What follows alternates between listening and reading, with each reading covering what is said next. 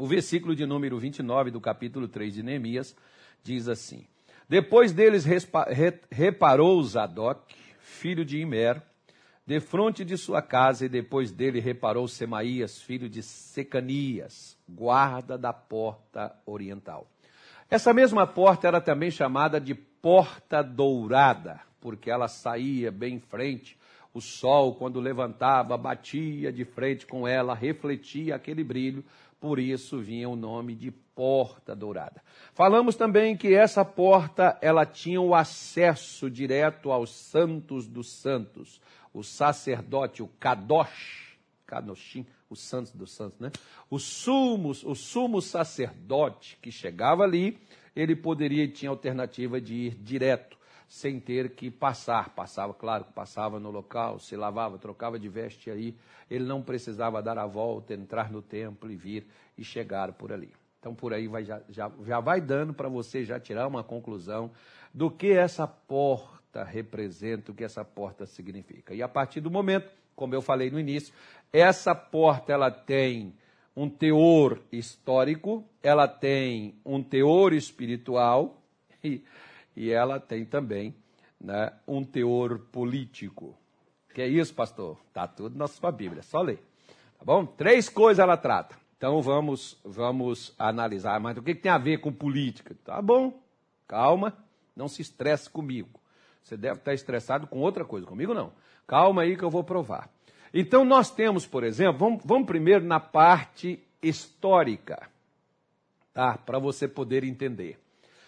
Lembrando que a Jerusalém atual não é a Jerusalém dos tempos de Jesus.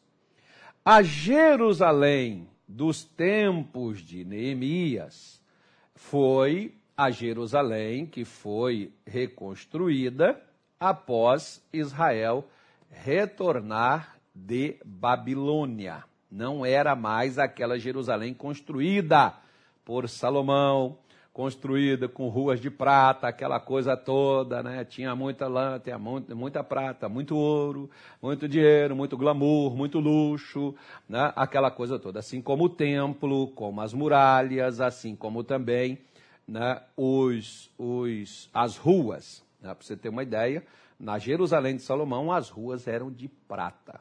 As nossas hoje, às vezes, é de terra, porque nem asfalto tem.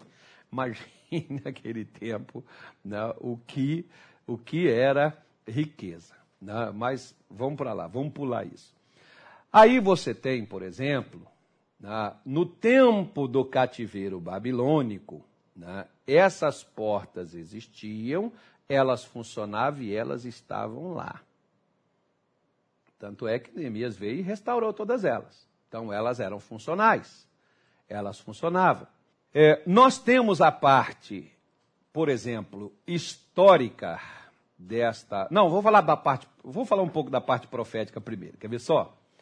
Isa... Isaías, não. Ezequiel 44. Ezequiel diz assim: quer ver? Olha, presta atenção.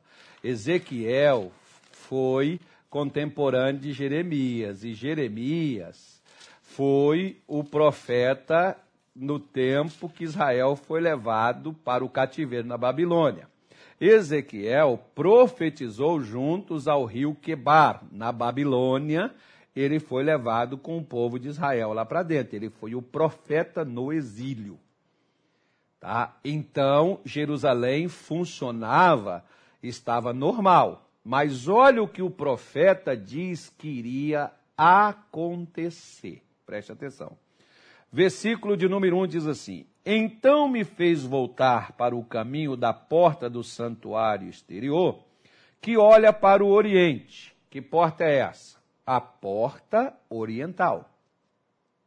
Deus deu a ele uma visão daquilo que iria. Se você ler o título, por exemplo, está aqui, ó, Restauração do Templo e Reformas no Ministério do Santuário. É o título que as Escrituras dão a este capítulo de Ezequiel. Então Ezequiel viu essa porta e diz assim: a qual estava fechada. Fechada não é porque ela estava ali né, é, simplesmente passou o trinco e fechou. Não, ela estava lacrada. Aqui a ideia de lacre não é de fechar. É quando, por exemplo, você abre uma porta na sua casa, você retira essa porta, você fecha com tijolos, ali você lacrou.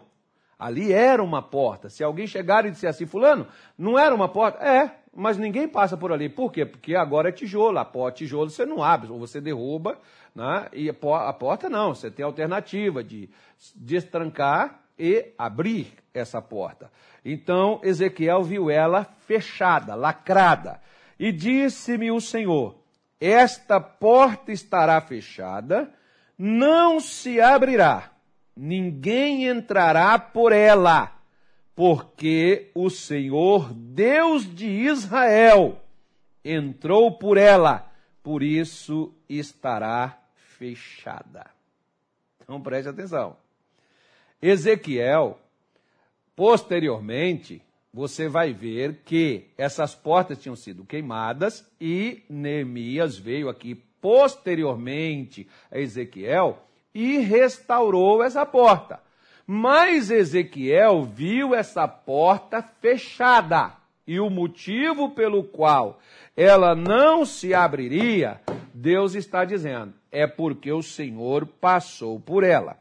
E caso você quiser, por exemplo, né, você vai ver, por exemplo, o versículo 3 que diz assim: Quanto ao príncipe, quem é o príncipe? A palavra príncipe ela é utilizada para autoridade né? ele ali se assentará como príncipe para comer o pão diante do Senhor. Pelo caminho do vestíbulo da porta entrará, e por esse mesmo caminho sairá. Depois me levou ao caminho da porta do norte. E aí Deus vai mostrando para ele. Depois você lê todo o capítulo aqui, que não tem como eu ficar lendo com você. Mas essa porta aqui é por onde passava, onde deveria passar, ou, perdão, onde passou e voltará a passar por essa porta de novo, gente. Presta atenção. Voltará a passar por essa porta quem? O Deus de Israel. Agora preste atenção nisso. Eu estou te falando de parte profética. Tá? Depois eu vou falar, vou falar da histórica e depois nós vamos falar né, da fé. Então, vamos que vamos. Não vai dar tempo de falar tudo hoje, mas o que der a gente fala. Então você vê aqui, por exemplo, o motivo da porta ter sido lacrada e ninguém mais passar por ali e, e, e isso ocorreu, e até hoje está, né? aquela porta que Neemias restaurou e que ali veio Jesus e passou por esta porta. Aí vamos, quer ver? Eu falei que eu ia para a parte histórica, mas não vou para a parte histórica ainda não. Vamos lá, quer ver? Olha, vamos aqui a mais uma parte da profecia, né? Zacarias, eu acho que é Zacarias. Onde é que está isso, meu Deus? Eu acho que é Zacarias 9, se não me falha a memória, né? que Zacarias fala sobre aquele que viria né? e que entraria. Zacarias, deixa eu ver aqui, Jesus, onde é que está escrito isso? Que eu me perdi aqui, que eu não anotei. Mas o, o profeta Zacarias, deixa eu, deixa eu pegar aqui na, na minha Bíblia bem rapidinho, né? que Zacarias eu sei o que está escrito lá. Zacarias disse, mas eu quero te dar a referência. Né? É... Se eu for lá também, eu estou lembrando do Evangelho aqui, mas eu quero lembrar de Zacarias. Zacarias, não, e nem aparece aqui também na minha, na minha, na minha referência aqui. Mas lá na, na, na nossa, na nossa, deixa eu ver aqui, né, na entrada de Jesus em Jerusalém, se cumpre o que falou o profeta Zacarias. Depois eu, depois eu vou pegar aqui, semana que vem eu, eu vou trazer a referência aqui, eu te mostro aqui, que eu não estou me lembrando não. Fiz aqui uma, uma pequena, uma pequena, eu também estou no 12, eu não vou achar nunca. Né? É, Zacarias, o Senhor Deus, o, o profeta Zacarias diz que o, o rei entraria por essa porta, e ele viria de uma forma humilde, montado em um jumentinho. O motivo pelo qual, por exemplo, é muita coincidência, né, gente? Todo mundo sabe que Jesus entrou em Jerusalém montado num jumentinho, filho de jumenta. Tanto que o profeta Zacarias faz essa expressão e Jesus, quando mandou os discípulos irem, né, aqui, olha, está o versículo 9, diz aqui: Alegra-te muito, ó filha de Sião, exulta, ó filha de Jerusalém, eis que o te, teu rei virá a ti, justo e salvador, pobre, montado sobre um jumento, sobre um asninho, filha, filho de jumenta. Então, Zacarias está dizendo, é 9,9, tá? Eu estava certo mesmo no capítulo, só o versículo que eu não me lembrava. Eu, para mim, depois pensei que estava no 12,9, mas é 9,9, de Zacarias. Então, quando Jesus ele entra em Jerusalém, e diz a Bíblia aqui, o profeta Zacarias, bem anterior a Jesus, ó, bem anterior, foi na época, Zacarias é companheiro de Ageu, contemporâneo de Ageu, Ageu foi na época da reconstrução do templo também de Israel né, da reconstrução dele pós o exílio babilônico. Então, nessa época, Zacarias está falando e profetizando que o rei de Israel, o Messias, o Salvador, o Senhor, aquele pelo qual passaria pela porta, que posteriormente seria fechada, porque o Deus de Israel passou por ela e não foi reconhecido. Presta atenção nisso. Isso é muito importante para a gente poder entender para restaurar as nossas portas espirituais da nossa vida. Porque tem gente que Jesus passa por ele e ele não percebe. Jesus vem na vida dele e ele não consegue ver. E, e, é por causa disso que a gente não consegue também restauração. E a Bíblia diz: Eis que o teu rei vem, humilde, assentado sobre uma jumenta, sobre um jumentinho, filho de animal de carga. Então Jesus não foi sentado numa mula, num cavalo árabe.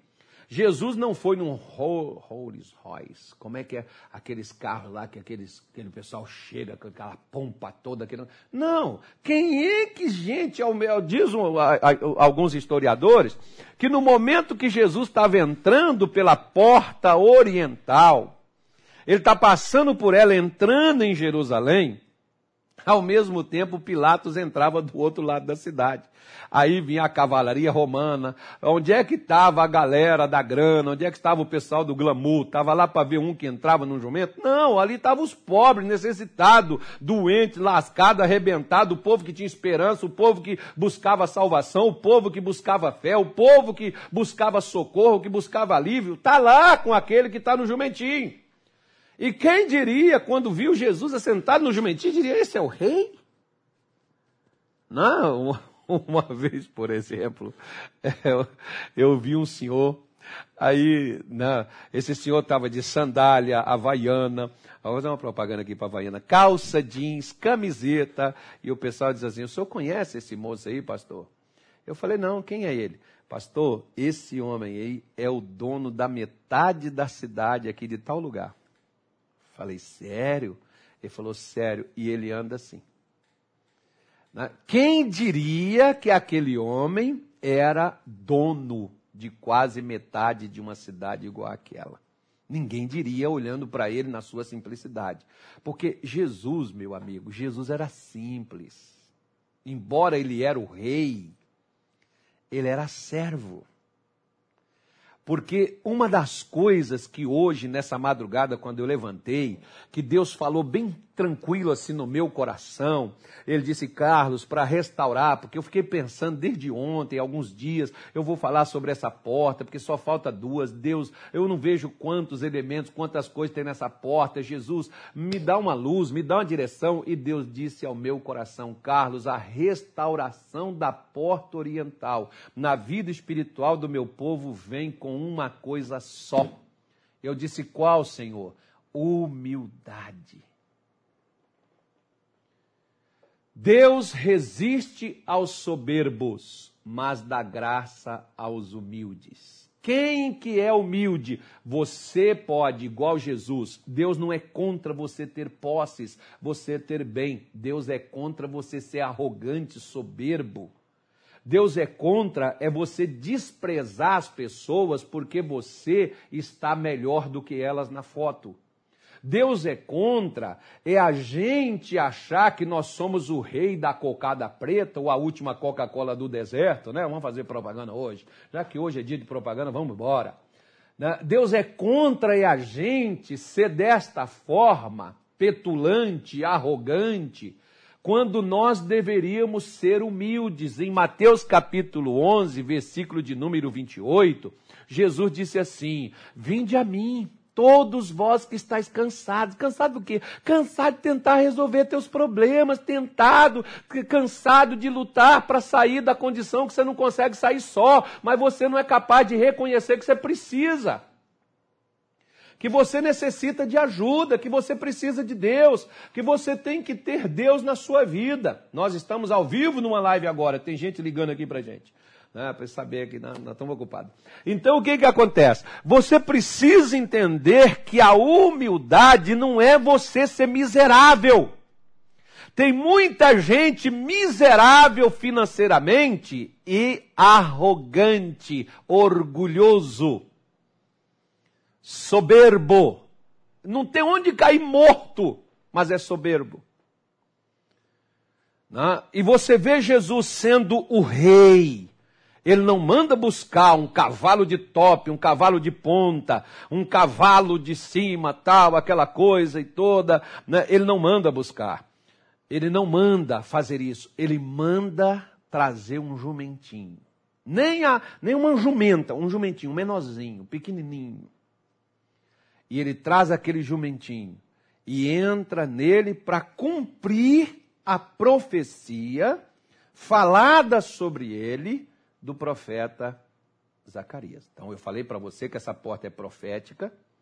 Eu disse para você que essa porta, né, é, ela é histórica, ela é profética, ela é da fé. Então você, você vai raciocinando aí. Então o que que acontece? Quando Deus disse: "O meu filho era o rei, mas entrou como se fosse um súdito. Porque quem é que possuía jumento? Não eram pessoas de posse. Seria a mesma coisa hoje. Quem é que tem um carrinho inferior, se ele tem grana para poder comprar Ferrari, BMW, se ele tem grana para poder comprar né, carros de luxo, carros importados, ele vai ter um Fusquinha. Ah, não que Fusca não seja carro, mas vamos pegar aqui na comparação, porque às vezes as pessoas hoje né, têm um carro de ponta, mas ele já está usado, já não serve mais, porque eu sou ano de carro zero. E tem gente que até chega comigo e diz assim, pastor, todo ano eu troco de carro. Todo ano pego um carro novo, que esse negócio de ficar andando de carro velho não é comigo. Né? Ok, se você tem condição de andar, tá bom, mas se você anda por causa do seu hábito, do seu costume, tenha cuidado com isso, porque você pode estar tá fechando as portas para o rei. E o rei vem e você nem percebe. Um dia, por exemplo, eu, eu fiquei em Duque de Caxias, os irmãos de Duque de Caxias se lembram, não sei quem de lá está me assistindo, mas eu fiquei em Duque de Caxias. No primeiro ano, nós tivemos um problema no forro, o forro começou a cair tivemos que soltar o forro, o piso soltava, os bancos no final de cada culto, martelo, prego, não tinha mais onde bater prego, a gente mesmo, ó, mãos feridas, igual agora, por exemplo. Eu estou fazendo, ontem eu não vim aqui fazer a live, porque eu estou reparando portas físicas mesmo aqui na igreja na porta mesmo, de madeira, estou fazendo, eu mesmo, fazendo, pintando, maçando, botando prego, fazendo coisa, para poder a gente ter um escritório, para a gente poder ter onde ficar, porque não tem como a gente ficar dentro de uma sala apertado como a gente está aqui há mais de um ano. Então nós estamos fazendo a gente mesmo. Né? Eu mesmo, está ferido, machucado, tinta. Aí eu falei, ó, estou fazendo aqui um parato sujo aqui, lá, fazer a live, pede o pastor, faz para mim, eu vou dedicar aqui, depois a gente vai ter o local para a gente poder estar tá fazendo as coisas e com mais destreza. Tá bom? Então, ok. Então, se você pega e você, você tem a condição de ter algo muito mais, mas você não é pegado àquilo, isso chama-se humildade. Porque a humildade é quando você se iguala às pessoas. Eu me lembro, por exemplo, de uma frase do Dr. T.L. Osborne. O doutor T.L. Osborne, quando ele ia para a África, ele se vestia como um africano. Sabe por quê? Ele era um americano de ponta, roupas importadas, aquela coisa toda. Mas ele chegava lá na África, ele deixava, ele não levava suas roupas, ele comprava roupas na África para vestir iguais os africanos, para eles não se sentirem inferiorizados diante dele. Sabe o que é isso, querido? Isso se chama humildade. É quando você se iguala às pessoas, não no seu erro, mas no seu tamanho, na sua qualidade. Porque imagine você, por exemplo, se você tivesse que chegar numa casa e sentar no chão. Né? Tem pessoas que às vezes quando nós chegamos em casas assim, tão, a pessoa tão tão sem condições, a pessoa diz, ô oh, pastor, não tem nem onde sou sentar. Não se preocupe, a gente senta aqui nesse tijolo, a gente senta aqui nesse negócio. Por quê? Ah, eu não vou. Né? A, pessoa vem te dar uma, uma, uma, uma água num copo de plástico, aí você diz, não, eu não uso isso. Pois é. Jesus usava, né? Mas nós não usamos. Porque nós, afinal de contas, somos tops. Nós somos chiques. Nós somos diferentes. Hoje, na maior parte dos cristãos, sobra soberba e falta humildade. Porque muitos, eles até se acham superiores a outros. Você não vê dentro dos próprios discípulos de Jesus, a mãe de Tiago e de João chegou lá e disse assim: Senhor, quando o Senhor estiver no teu reino, coloque um dos meus filhos à sua direita e outro à esquerda. O restante dos crentes se ajeita em qualquer lugar, mas ao lado do Senhor é meus filhos. O que, que é isso? Isso é soberba, isso é querer ser melhor do que os outros. Hoje o que, que é que tem? É de gente querendo fazer melhor, é uma disputa. Parece, por exemplo, até no culto evangélico, parece desfile de moda, porque a mulherada e os homens, os homens também, né, né, às vezes, é, não vou falar aqui diretamente outras coisas que já me disseram, mas eu não tenho nada a ver com isso, que quando tem reuniões de homens de Deus, às vezes as mulheres disputam qual é a Louis Vuitton, qual é a, a bolsa melhor, qual é que tem as vestes mais granfinas, mais bem arrumadas. Ou seja, não importa quem é que tem o coração mais limpo, quem é que é o mais humilde, importa quem é o que está mais apresentável. Uau!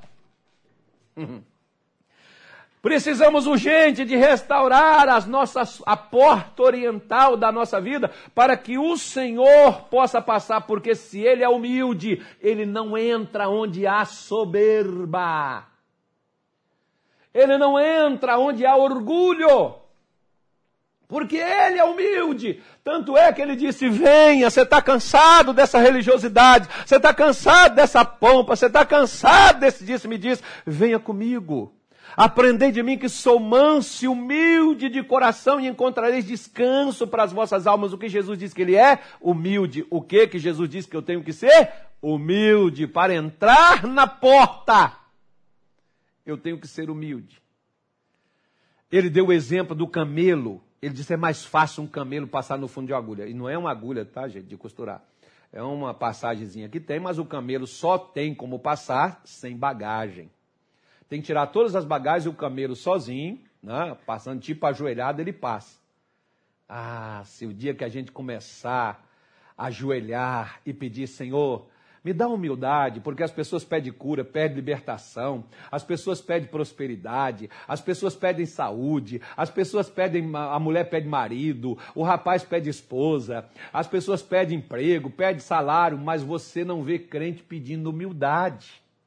Estou falando crente, eu não estou falando aqui pra, né, de pecador. Você não vê a pessoa chegando, Deus, eu preciso ser humilde. Eu não posso considerar-me melhor do que os outros, achar que eu sou. Né? Eu pego, por exemplo, tem pessoas que chegam aqui quando me vê trabalhando, pegando sujo, massa de tinta, coisa. A pessoa chega, o senhor, ué, é pecado? Se o outro irmão que não chegou à lida de estado pode pegar na tinta, pintar a parede, por que eu não posso? Em que, que eu sou melhor? Eu, ao meu ver, o que eu tenho é uma responsabilidade maior. Posição não, porque o mesmo sangue que me comprou foi o mesmo sangue que comprou o outro. Em que, que eu sou melhor do que você? Em nada. Ah, mas o senhor prega e eu não prego. Ah, mas o senhor é líder do Estado e eu não sou líder de nada. Em que que eu te me torno melhor do que você se nós somos lavados no mesmo sangue? Me diz.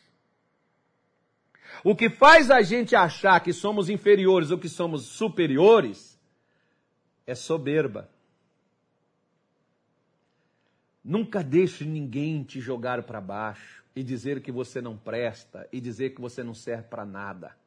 Porque o mesmo sangue que lavou Pedro, o mesmo sangue que lavou Paulo, o mesmo sangue que lavou grandes homens de Deus é o mesmo sangue que comprou você também. Nunca deixe ninguém te inferiorizar. E nunca se sinta superiores aos outros e saiba que o rei, ele é humilde. O rei, ele não é orgulhoso.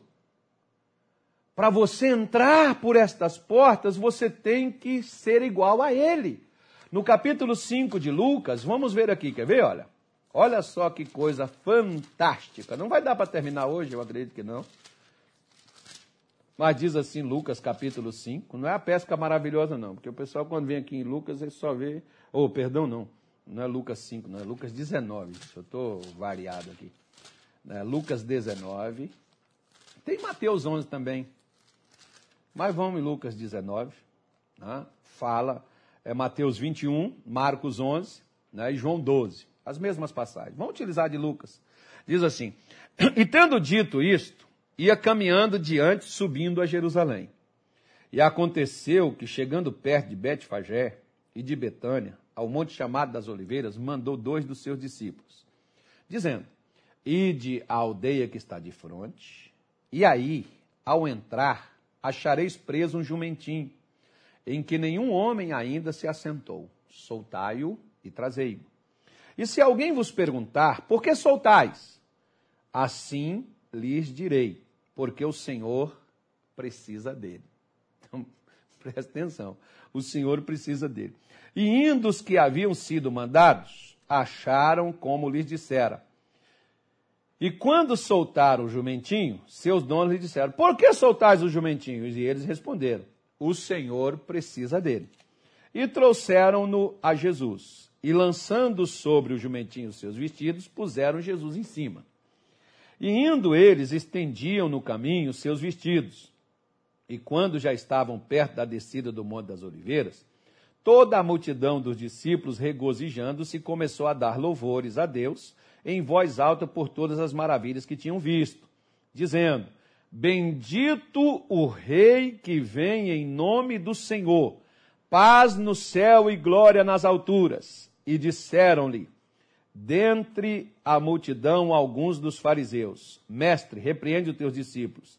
E respondeu-lhes e disse: Digo-vos que, se esse calarem, as próprias pedras clamarão.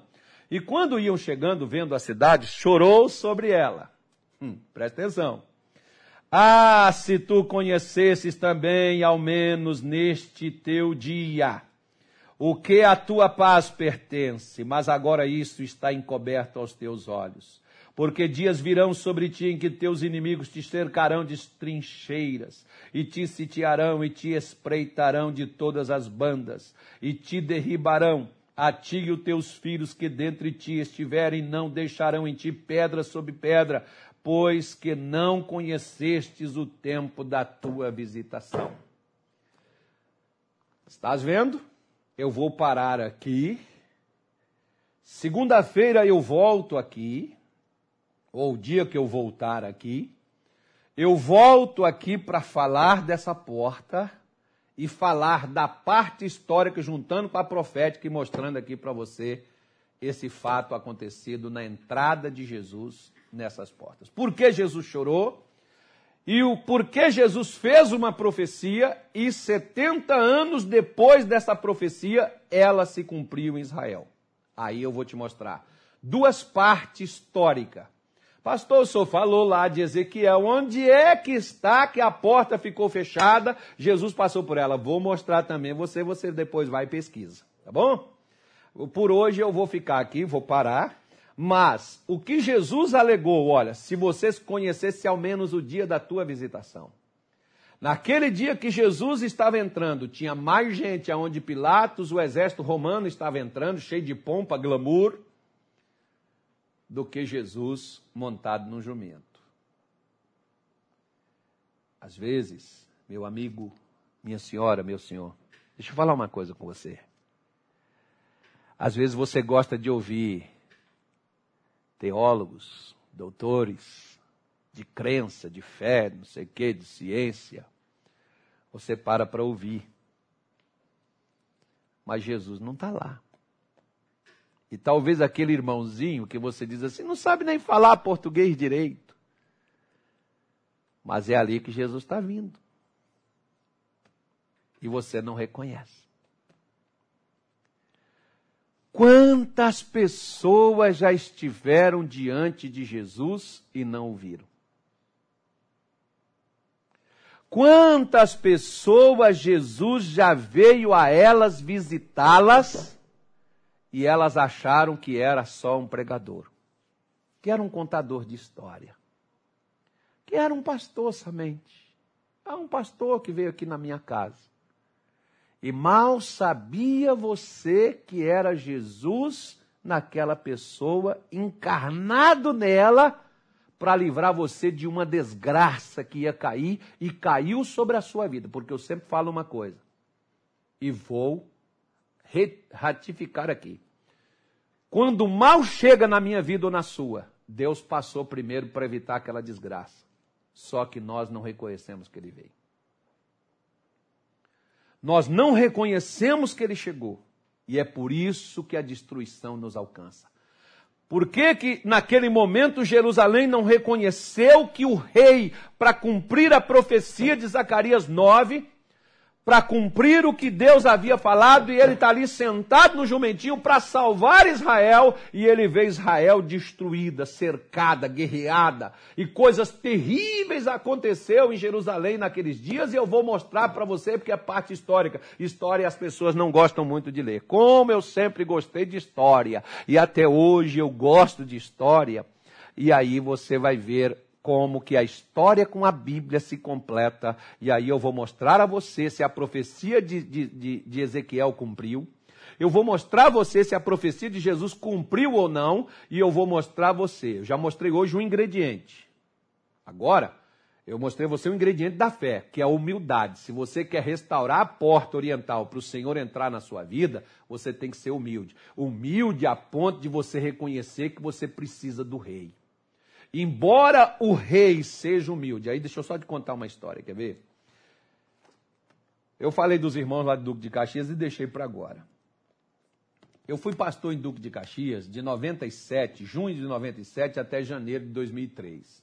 Dia, dia, 2 de, dia, dia 2 de janeiro foi o meu último culto em Duque de Caxias de 2003.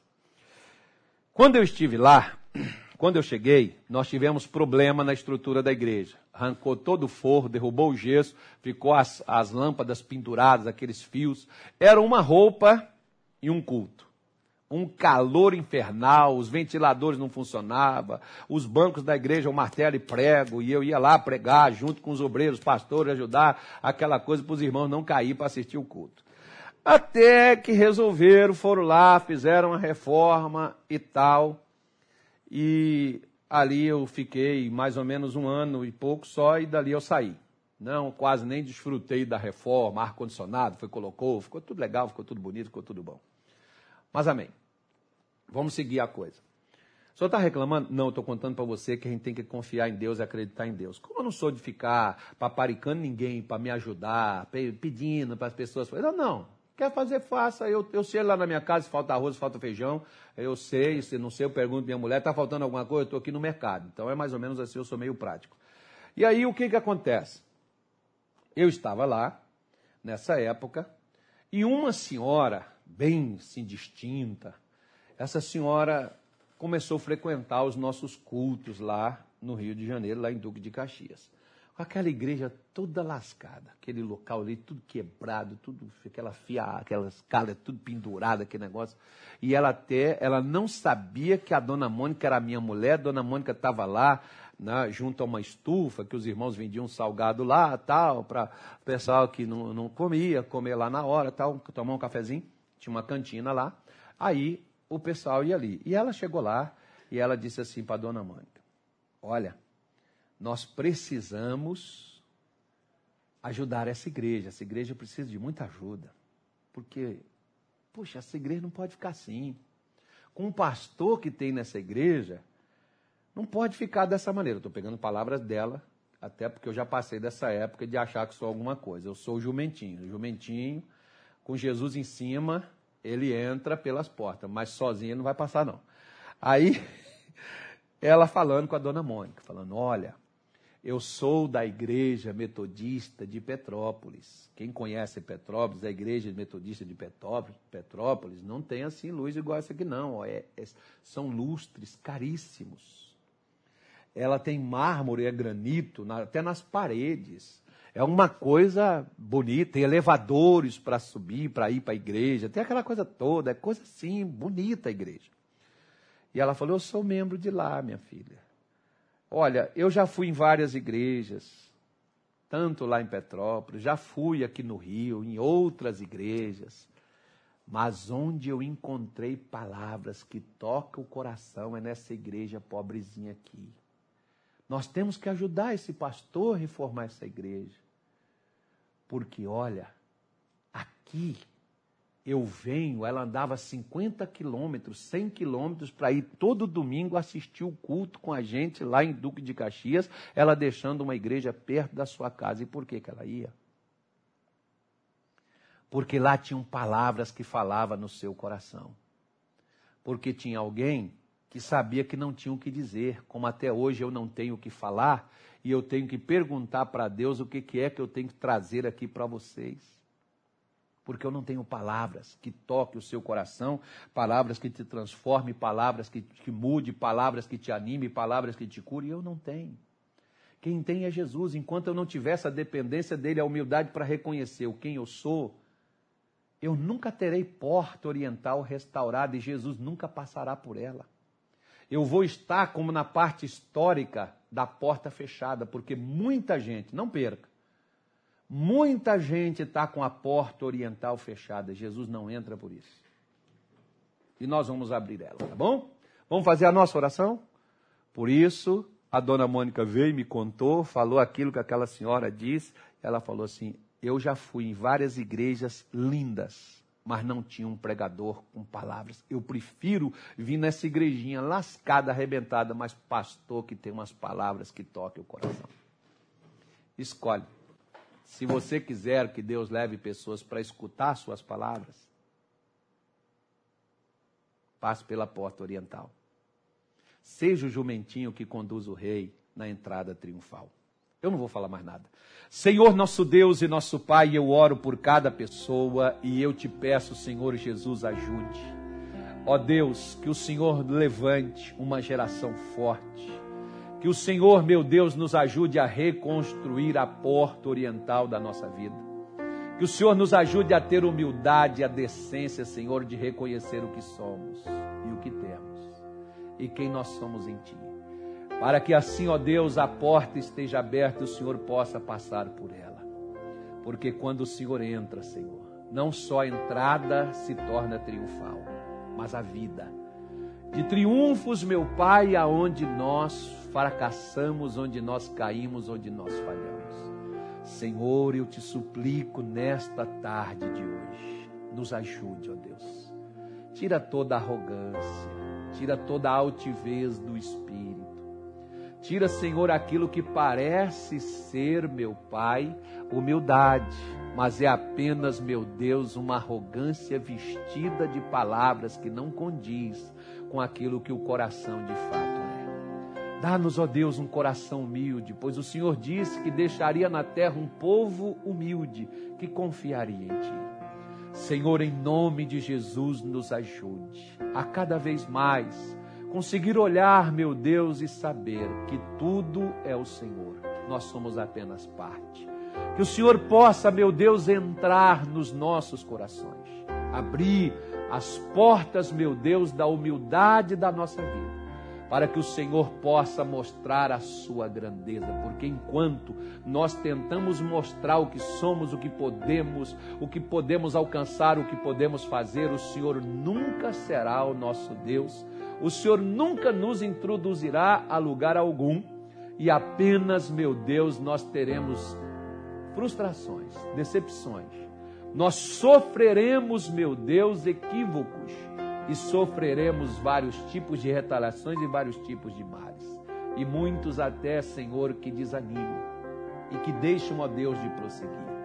Pai, porque acham que foram rejeitados, mas na realidade, Senhor, é que não somos humildes o suficiente para saber que todo o poder está na mão do rei e que o rei faz tudo o que lhe agrada.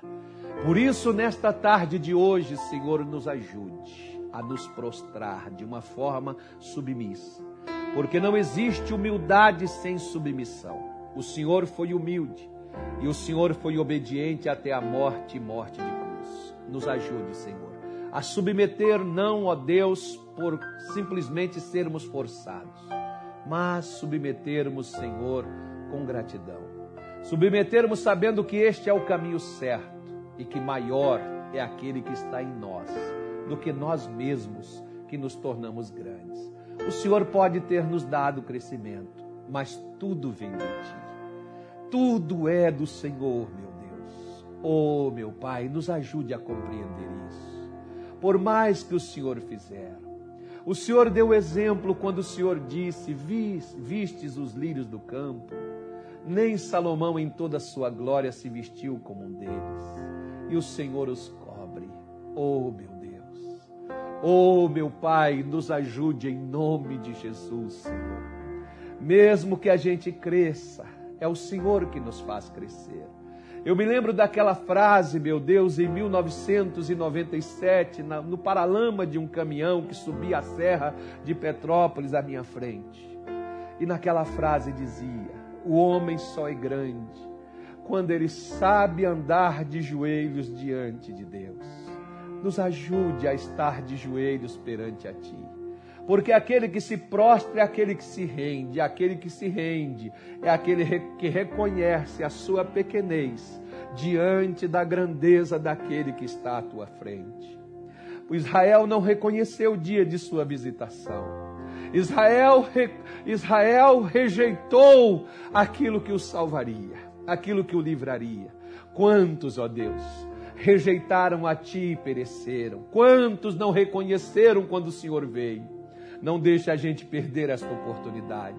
Nos ajude a reconhecer, ela pode ser a última antes que algo nos aconteça. E abençoa, Senhor, o teu povo. Entra, Senhor, no coração desta mulher, no coração deste homem, que pela primeira vez está dizendo: Deus, me ajude a ser humilde.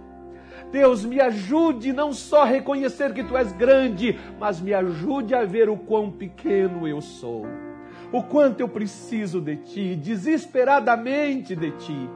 Senhor, em nome de Jesus, entra esse coração e coloca essa pessoa em pé, levanta ela, abençoa ela, meu Deus.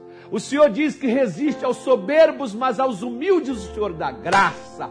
Dê graça, meu Deus, ao teu povo nesta tarde de hoje dê a graça da cura, a graça da libertação, do perdão, a graça, meu Deus, da grandeza, a graça da força, da restauração, a graça da vitória. Levante e coloque um povo em pé, Senhor. Aleluia. Em nome de Jesus eu uso o poder que tu me destes. E eu digo as doenças, as enfermidades, as dores, as pragas, as moléstias, as maldições e a todo mal em nome de Jesus, desapareça. Satanás, você não pode mais dominar. Espíritos do inferno você não pode mais prender. Pega suas doenças, suas enfermidades, seus vícios, suas pragas, suas moléstias, suas dores, seus males, seu azar, sua estagnação, sua amarração. Em nome de Jesus, deu fora. Vai embora tristeza, vai embora mágoa, vai embora ressentimento, vai embora amargura, vai embora todo mal no nome de Jesus, o Filho do Deus vivo.